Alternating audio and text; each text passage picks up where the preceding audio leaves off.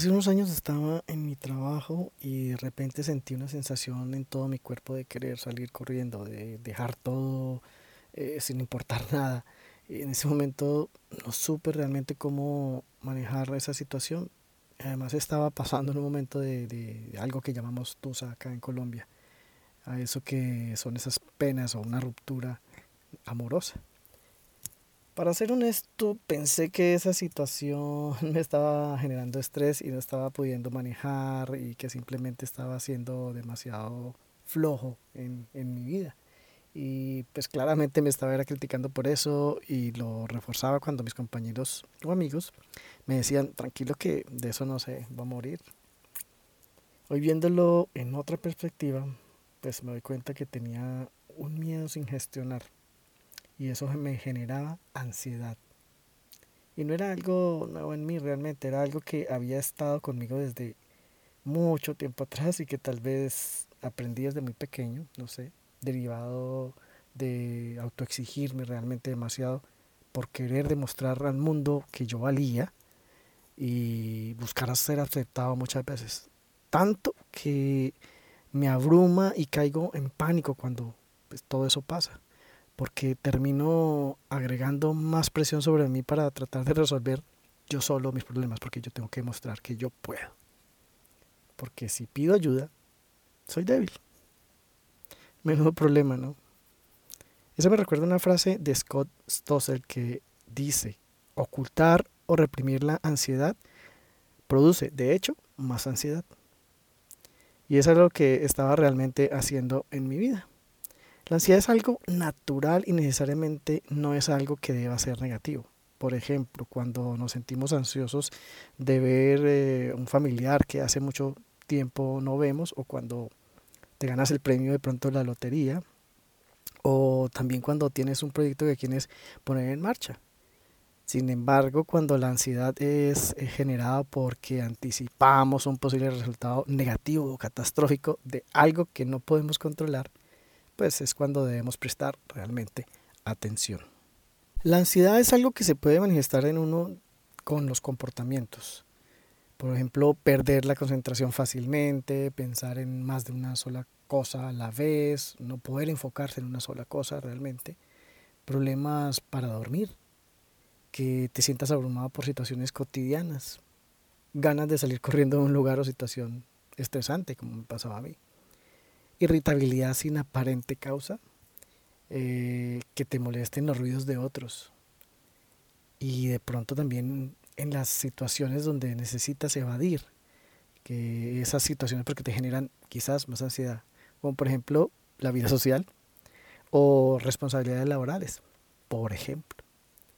En mi caso, la ansiedad en el trabajo me la disparaba tener muchas cosas pendientes a la vez y una sensación de que todo tenía que ser para ya, resolverlo todo ya.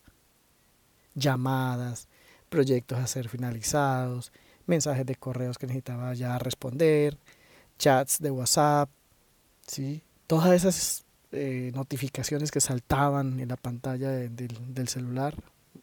¿sí? no solo por recordarlo ya me pone nervioso nuevamente ese tema. Y es que reconocer la ansiedad en mí me dio la confianza de entender que no estaba siendo flojo o incapaz en mi trabajo o en mi vida, sino que tal vez necesitaba poner límites sanos para mí, que también debía confiar en que estaba haciendo lo mejor que podía y que no debía seguir intentando satisfacer a todo el mundo.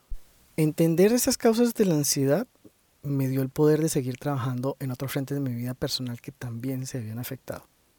Entre esos, mi autoimagen y obviamente mi amor propio. Sigo en ese proceso de trabajo en mí y reconocer los detonantes de mi ansiedad y ahora puedo decir que ya hay muchas cosas que he logrado hacer de forma diferente, que observo, que las hago de forma diferente y con las que encuentro tranquilidad y me permito ser simplemente yo mismo. Si la ansiedad está rondando por tu vida, te recomiendo tener algunos hábitos saludables como los siguientes. Apaga las distracciones innecesarias en tu celular, esos zumbidos, esas campanas, timbres. Y si esto te parece imposible o muy retador, tal vez sea la ansiedad hablándote. Y por eso nada más deberías empezar a hacerlo ya.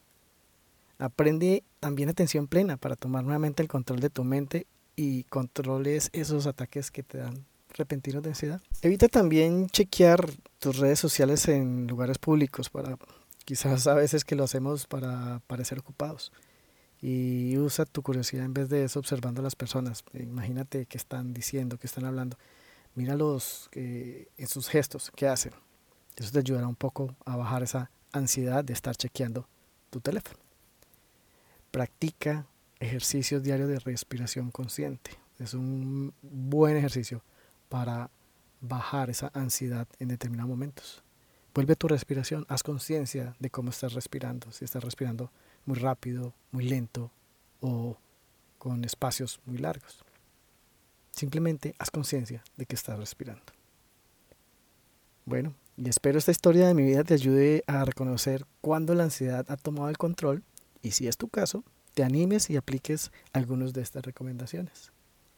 Si conoces a alguien que le ayude esta historia, compártelas. Y si tienes comentarios o más recomendaciones, escríbelas y así enriquecemos nuestra eh, comunicación, nuestra conversación sobre la ansiedad, ¿vale? Te dejo esta frase de Conrad Lorenz para terminar. La ansiedad con miedo y el miedo con ansiedad contribuyen a robarle al ser humano sus cualidades más esenciales. Una de ellas es la reflexión. Nos vemos pronto en un nuevo episodio de este podcast que se llama 5 minutos para crecer. Chao, chao.